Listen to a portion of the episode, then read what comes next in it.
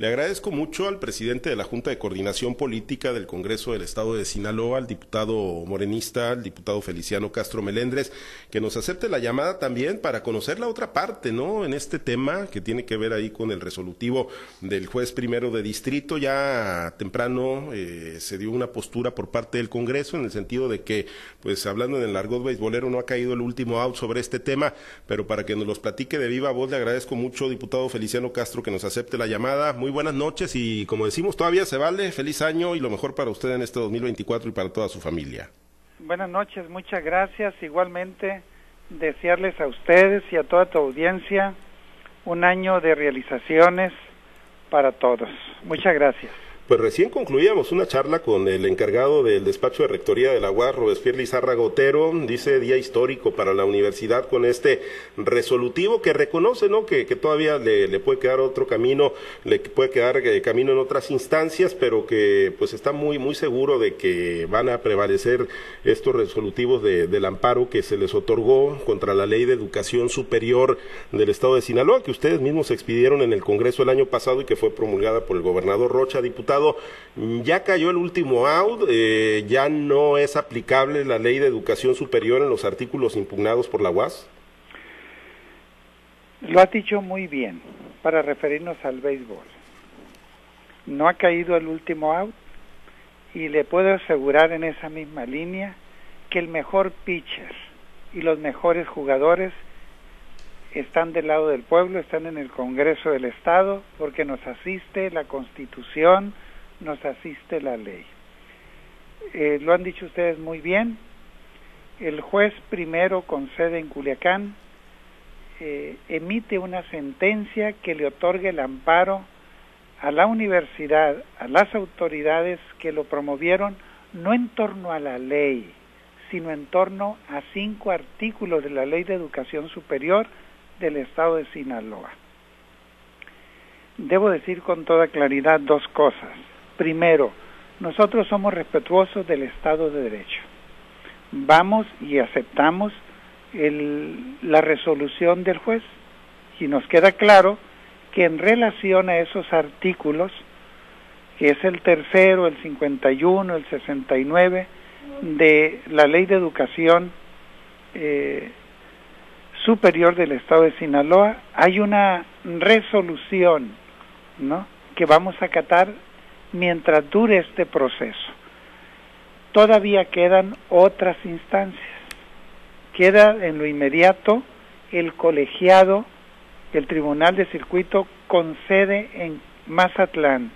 Vamos a interponer un recurso de revisión para efecto de que este tribunal vea con objetividad y con criterios de constitucionalidad lo que consagra la Ley de Educación Superior del Estado de Sinaloa. Segundo, la sentencia que emitió el juez es ilegal y lo digo de manera clara y contundente. Estamos plenamente convencidos. ¿Por qué es ilegal? Porque se aparta de la ley, porque el juez no leyó la Ley General de Educación. Y nada más le voy a poner un caso y plantearía incluso que ustedes puedan revisarlo para ver que no estamos faltando a la verdad. Dice en relación eh, al artículo 51, que es uno de los que eh, emite el amparo, ¿no? dice que no puede aplicarse en la universidad. ¿Saben qué dice ese artículo? Que los recursos federales deberán ser entregados a través del gobierno del Estado. Si ustedes se van al artículo 51 de la Ley General de Educación, eh, el artículo 48, perdón, de la Ley General de Educación Superior, dice exactamente lo mismo. Entonces, el juez no leyó ese artículo. Dice la Ley General en su artículo 48, fracción octava, los recursos federales destinados a la Universidad Autónoma de Sinaloa serán entregados a esta a través del gobierno del Estado. ¿Qué es lo que planteó la, autoridad universitaria? Que fueran entregados de manera directa. Eso sí es negar lo que establece una disposición general obligatoria para toda la República. Por eso sostenemos que es ilegal lo que hizo este juez, corrompe la ley, se distancia la ley. En ese sentido, eh, son principios constitucionales los que soportan la ley de educación del Estado de Sinaloa. No se declara la inconstitucionalidad de la ley. A la letra, la sentencia dice que no cobra aplicación esos artículos, solo cinco artículos. Repito, esto no es definitivo, vamos nosotros a ir al colegiado de Mazatlán y seguimos reiterando nuestra convicción. La ley orgánica de la UAS habrá de reformarse para armonizarla con la Constitución, para garantizar que la autonomía se ejerza desde los propios universitarios. ¿no? Pues de tal suerte que nosotros estamos convencidos de esto. Es ilegal la definición, sin embargo aceptamos por ser respetuosos del Estado de Derecho. Nosotros, lo quiero decir claro, la decisión la aceptamos en cuanto a los procesos formales, es decir, los tiempos, etcétera, pero no aceptamos sus argumentos porque son ilegales. Los razonamientos que presenta el juez van contra la ley general de educación, se aparta de la ley, la corrompe. ¿no? Entonces, eso lo dejamos claro. Aceptamos la formalidad, no los argumentos. También el resolutivo a su juicio es ilegal, diputado, en lo que tiene que ver con, con, la, con el tema de la consulta. O sea, también, entiendo que también lo sigue limitando este resolutivo del juez primero de distrito para que como Congreso ustedes hagan la convocatoria a una consulta universitaria que pueda dar paso a una reforma a la ley orgánica de la UAS. Sí, exactamente. Considero lo siguiente les comparto. Primero, la autoridad universitaria, funcionarios y exfuncionarios se siguen aferrando al esquema diseñado por ellos, negar la participación de los universitarios. Justamente lo que acabas de decir es lo que ellos hacen. No quieren que los estudiantes, profesores y maestros participen mediante consultas. Fíjate, ahí está otro caso de la ilegalidad, de cómo el juez se apartó de la ley. Ustedes pueden leer el artículo 2 de la Ley General de Educación del país, es decir, que aplica en toda la República, que dice con toda claridad que los estudiantes deberán ser consultados. ¿Qué dice la ley local? Exactamente lo mismo, que los estudiantes para poder realizar una reforma a la ley orgánica deberán ser consultados. Es esa consulta la que niegan las autoridades universitarias. Pero no, no consulta a convocatoria del Congreso, ¿no? A consulta convocatoria de la propia universidad. Justamente ahí está el otro asunto. Eso es lo que ellos alegan. Es al Congreso, no a, a las autoridades universitarias, quienes tenemos dos atribuciones muy importantes. Es el Congreso el único la única instancia con el poder realizar las leyes, hacer leyes, reformar leyes y en este caso reformar la ley orgánica. El acto legislativo le corresponde al Congreso. Por lo tanto, es el Congreso el que debe, le corresponde protagonizar la consulta en acuerdo con la autoridad universitaria, de tal suerte que la consulta se puede realizar de dos maneras, una en el campo universitario o a través de otras figuras como es un parlamento que puede incluso realizarse fuera del campus universitario. En Sonora ya lo hicieron y procedió. Entonces, en ese sentido, es, lo que, es la aberración en la que ellos están de negar la participación de los universitarios. Bien, permítame hacer un muy rápido recorrido con mis compañeros en este enlace. Diputado, en Los Mochis está Manuel Hernández. Platicamos con el presidente de la Jucopo en el Congreso de Sinaloa, el diputado Feliciano Castro. Manuel, te escucha nuestro invitado. Muchas gracias, eh, Pablo César. Diputado Feliciano, qué gusto saludarte. Buenas noches. Buenas noches, Manuel. Me da mucho gusto saludar. Igualmente, feliz año, diputado. Oiga, este recurso de revisión, ¿cuándo lo van a, lo van a ustedes a interponer?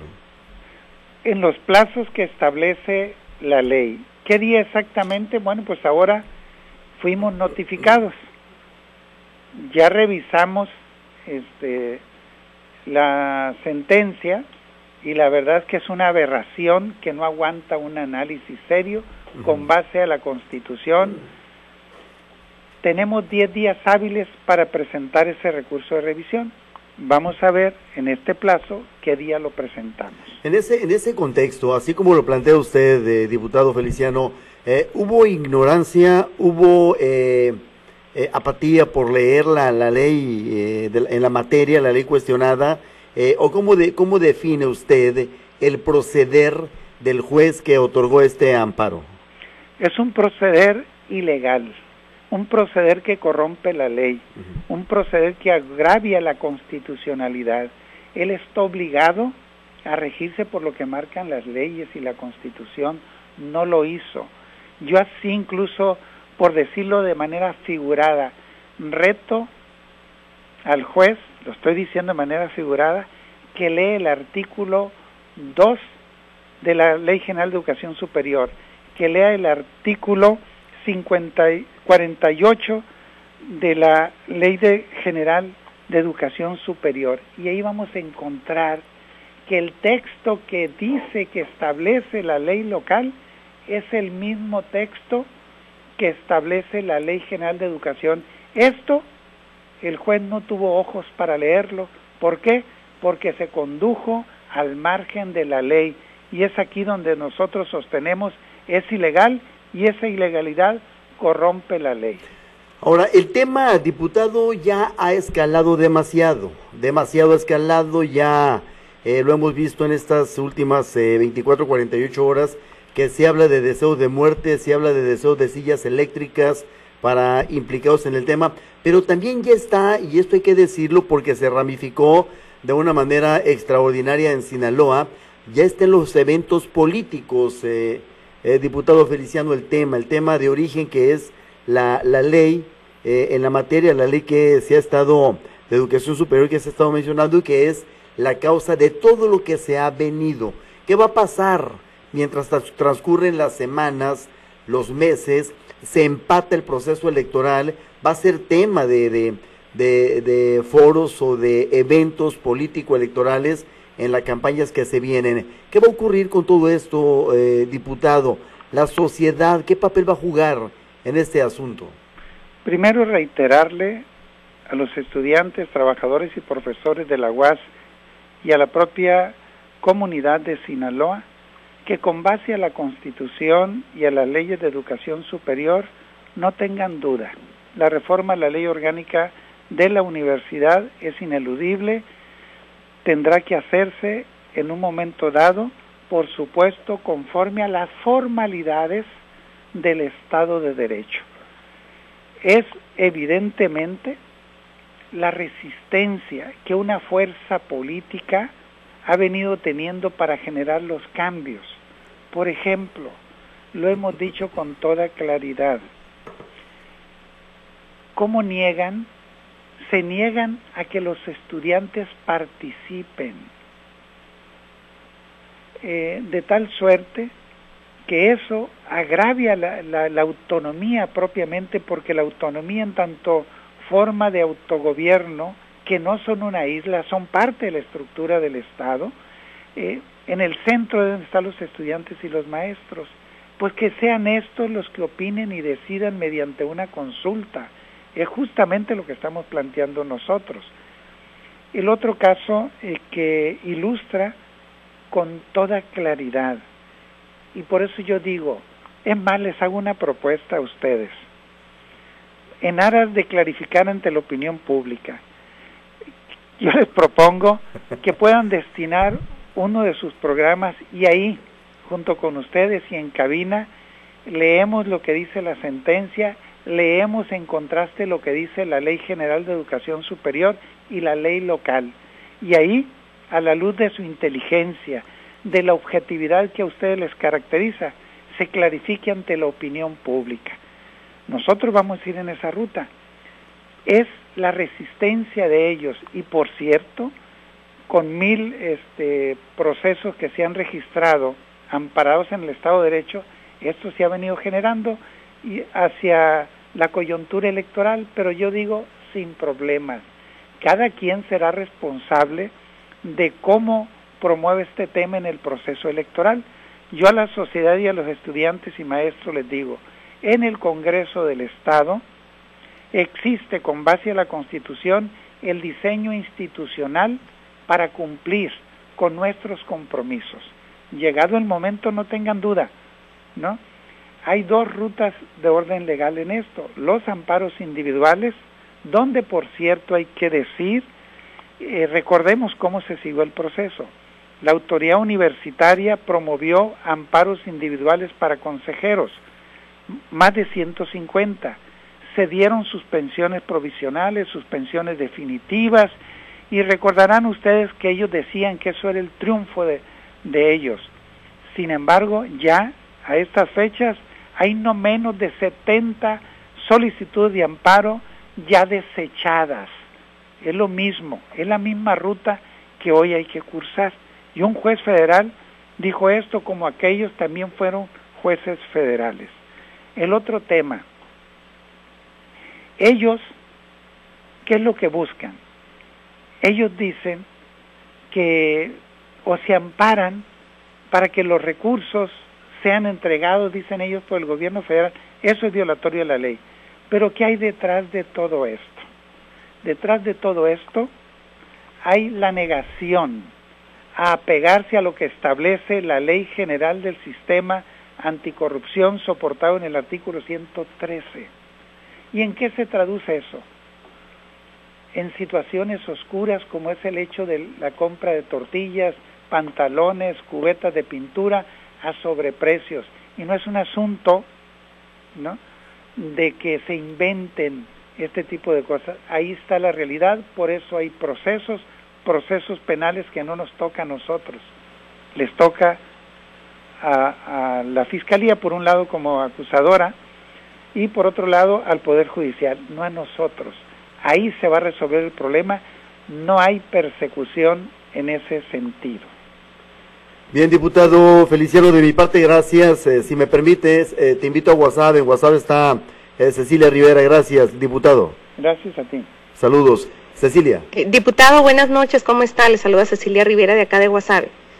Cecilia, buenas noches. Gusto en saludarte. Igualmente, diputado. Muchas gracias por eh, pues esta oportunidad de platicar con usted y preguntarle, diputado, pues ya luego de que se dio a conocer precisamente eh, pues el resultado que tuvo la UAS, inmediatamente se giró información en el sentido de que el Congreso del Estado estaría eh, e impondrá un recurso de revisión precisamente por considerar ilegal este amparo que obtuvo la UAS. Preguntarle, diputado, en caso de no, de no tener buenos resultados en este recurso, ¿qué seguiría o cuál sería la siguiente instancia a la que se estarían acercando? Yo tengo confianza en que se va a imponer la Constitución.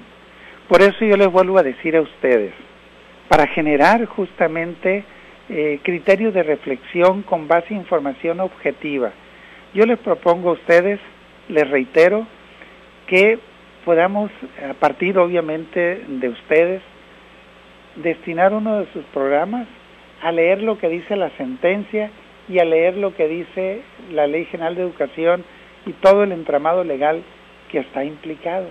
Y ahí va a quedar muy claro de por qué nosotros decimos que nos asiste la Constitución, que nos asista la razón legal vamos a acudir en los próximos 10 días hábiles ante el colegiado en Mazatlán. Pero incluso en relación a tu pregunta, yo espero que no haya necesidad de que lleguemos hasta la Corte, pero incluso se puede acudir a la Corte en un momento dado. Ok. Ante todo, el, el, propósito principal es precisamente que se haga la consulta a los universitarios para que ellos definan a sus dirigentes. Es condición para reformar la ley orgánica la consulta a los universitarios. Así lo dice la ley general en su artículo 2 y lo dice la ley local en su artículo 3. ¿Sí? ¿Y qué es el planteamiento de la consulta? Que los estudiantes nos digan, que los profesores nos digan, nosotros queremos participar en la elección del rector y directores, o que digan, no queremos, y, lo que, y optamos para que sea un pequeño núcleo que se llama comisión de postulación, el que turne las propuestas al Consejo Universitario y que ellos al margen de la comunidad resuelvan. Esa es la disyuntiva. En concreto, sostengo que la autoridad universitaria se niega a los cambios, se resiste a los cambios y tienen el derecho de acudir a los amparos, por supuesto, y nosotros vamos a asumir la formalidad de, los, de, de las sentencias, pero estamos seguros que los argumentos son ajenos a la constitucionalidad.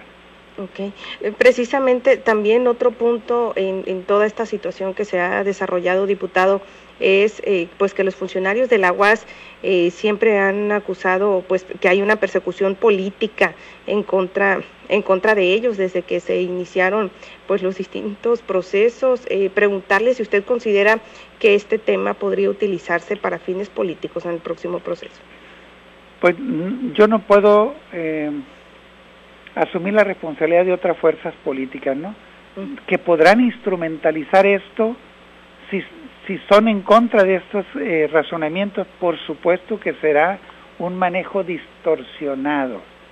Ese riesgo existe, pero tengo plena confianza en la comunidad universitaria, como en el tamaño, la estatura del pueblo de Sinaloa, para poder tomar las mejores decisiones, los que considere el pueblo que son las correctas los que garantizan el derecho, los que garantizan la constitución. El pueblo tiene el tamaño para saber analizar las cosas y por supuesto que no se dejará manipular ante cualquier pretensión de un manejo perverso. Okay. ¿Cuál sería eh, finalmente, diputado, el llamado que les eh, que les pudiera hacer a los universitarios? Porque hay preocupación de que en un futuro próximo, en un futuro cercano, se pudiera trastocar eh, pues los trabajos o los procesos o los trámites que muchos de los universitarios están realizando al interior de la UAS. No, pues yo espero que no haya ningún problema de esa naturaleza. Yo creo que los universitarios tienen la madurez y la capacidad para que sigan marchando las clases, la investigación, la actividad propia de la universidad. Es parte de los argumentos y mentiras que se manejan al interior de la universidad. De nuestra parte, nos mantenemos claros en esa ruta, les garantizamos que es con base a lo que marca la Constitución y reiterarles que aprobamos la ley de educación superior en Sinaloa armonizando, obedeciendo lo que dice la ley general de educación del país. Estamos seguros por eso que cuando jueces a nivel jerárquicamente superior de esta cadena del Poder Judicial revise el caso, va a otorgarles la razón al Congreso reiterarles que no hay persecución en este señalamiento que la autoridad universitaria, nosotros distinguimos con toda claridad que una dimensión es la comunidad universitaria conformada por estudiantes, profesores y trabajadores y otra muy distinta es esta, eh, este núcleo de funcionarios ¿no? vinculados a intereses partidarios que son la fuente de violación de la autonomía desde dentro de la universidad. Les decimos a los universitarios que sean protagonistas del ejercicio de la universidad y les volvemos a hacer preguntas. ¿Qué prefieren? ¿Que una élite elija por sí solo al rector y a los directores o ustedes como estudiantes y profesores deben de participar en la elección de estas autoridades. Les preguntamos a las mujeres universitarias si son intelectualmente menores que los hombres. ¿Qué dice el artículo cuarto constitucional? nos habla de la paridad de género. En la UAS no hay paridad de género. La ley orgánica de la UAS no considera la paridad de género. Tenemos la plena convicción de que las mujeres universitarias son tan capaces como los hombres o más capaces que los hombres. En ese sentido les preguntamos, ¿qué acaso no hay la capacidad para que el 50% de las instancias de dirección de la universidad sea ocupado por las mujeres? Les preguntamos a los universitarios, ¿debe rendir cuentas la universidad de cómo gasta y en qué gasta el dinero? Estamos hablando cerca o más de 8 mil millones de pesos. En ese sentido, por ejemplo, nada más en relación a lo que acaba de resolver el juez. La autoridad universitaria impugnó el contenido del artículo 69 de la Ley de Educación Superior de Sinaloa. Ese artículo dice que en su desempeño la universidad podrá generar recursos propios que pasarán a formar parte del patrimonio de la universidad. ¿Por qué ellos lo impugnan? Porque hasta ahora ellos han implementado una práctica de generar recursos propios, pero nunca informan. Les doy un pequeño dato. Del 2019 al 2023, la universidad tuvo un ingreso por 1.822 millones de pesos, de los cuales nunca han informado. A pedir un amparo al artículo 69 es un poco decir, pues queremos que los recursos se conciban como privados y el manejo discrecional de la autoridad. Yo les pregunto a los universitarios, ¿no? Que eh, están de acuerdo en que se maneje de esa manera los recursos, pero además decirles una cosa, la universidad la autoridad universitaria no tiene un órgano interno de control que los vigile, ni siquiera eso, ¿no? Y por otro lado, no quieren que la auditoría los fiscalice. Entonces, ¿qué es lo que buscan? Seguir manejando los recursos en lo oscurito, seguir eh, con problemas financieros al momento de pagar la nómina, decirles que antes que afirmar persecución, deberían reconocer la voluntad política del gobernador Rubén Chamoya, que les que él gestionó que la federación los apoyara con 200 millones de pesos y el gobierno del estado puso otros tantos, es decir, un total de 400 millones para pagar el aguinaldo. Para pagar esta primer quincena, el gobierno del estado de nueva cuenta les presta dinero ¿Qué acaso no está presupuestado todo esto? Tan solo en diciembre y ahora para esta quincena, los gobiernos federales y estatales les entregaron de manera extraordinaria 600 millones de pesos a la universidad. ¿Eso no es voluntad de apoyar a la comunidad universitaria? Por supuesto que sí. Entonces, este es el tema. Entonces, de tal manera, pues, que yo les terminaría haciéndoles una pregunta a las autoridades para que la reflexionen la comunidad universitaria. ¿Dónde están los recursos propios?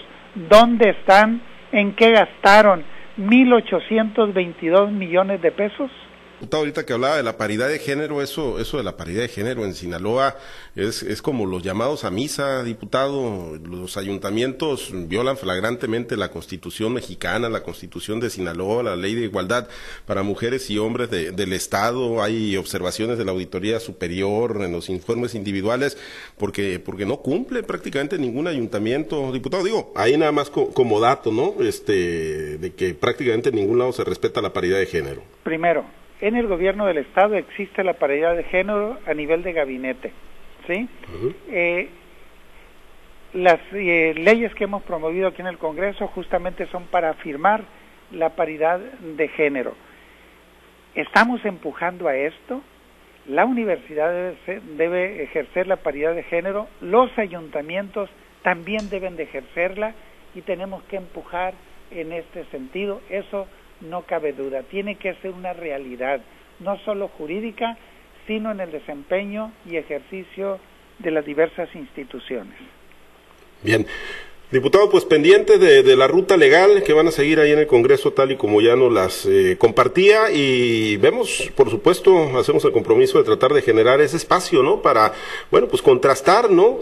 contrastar desde, pues, eh, la interpretación o la lectura de, de, los preceptos legales que usted comenta y lo que plantea también la universidad, y aunque, pues, finalmente todo termina quedando en la interpretación de un juez que emite los resolutivos, pero sí tratamos de generar ese espacio con todo gusto, diputado que por cierto, justamente este es el asunto del Poder Judicial en este país.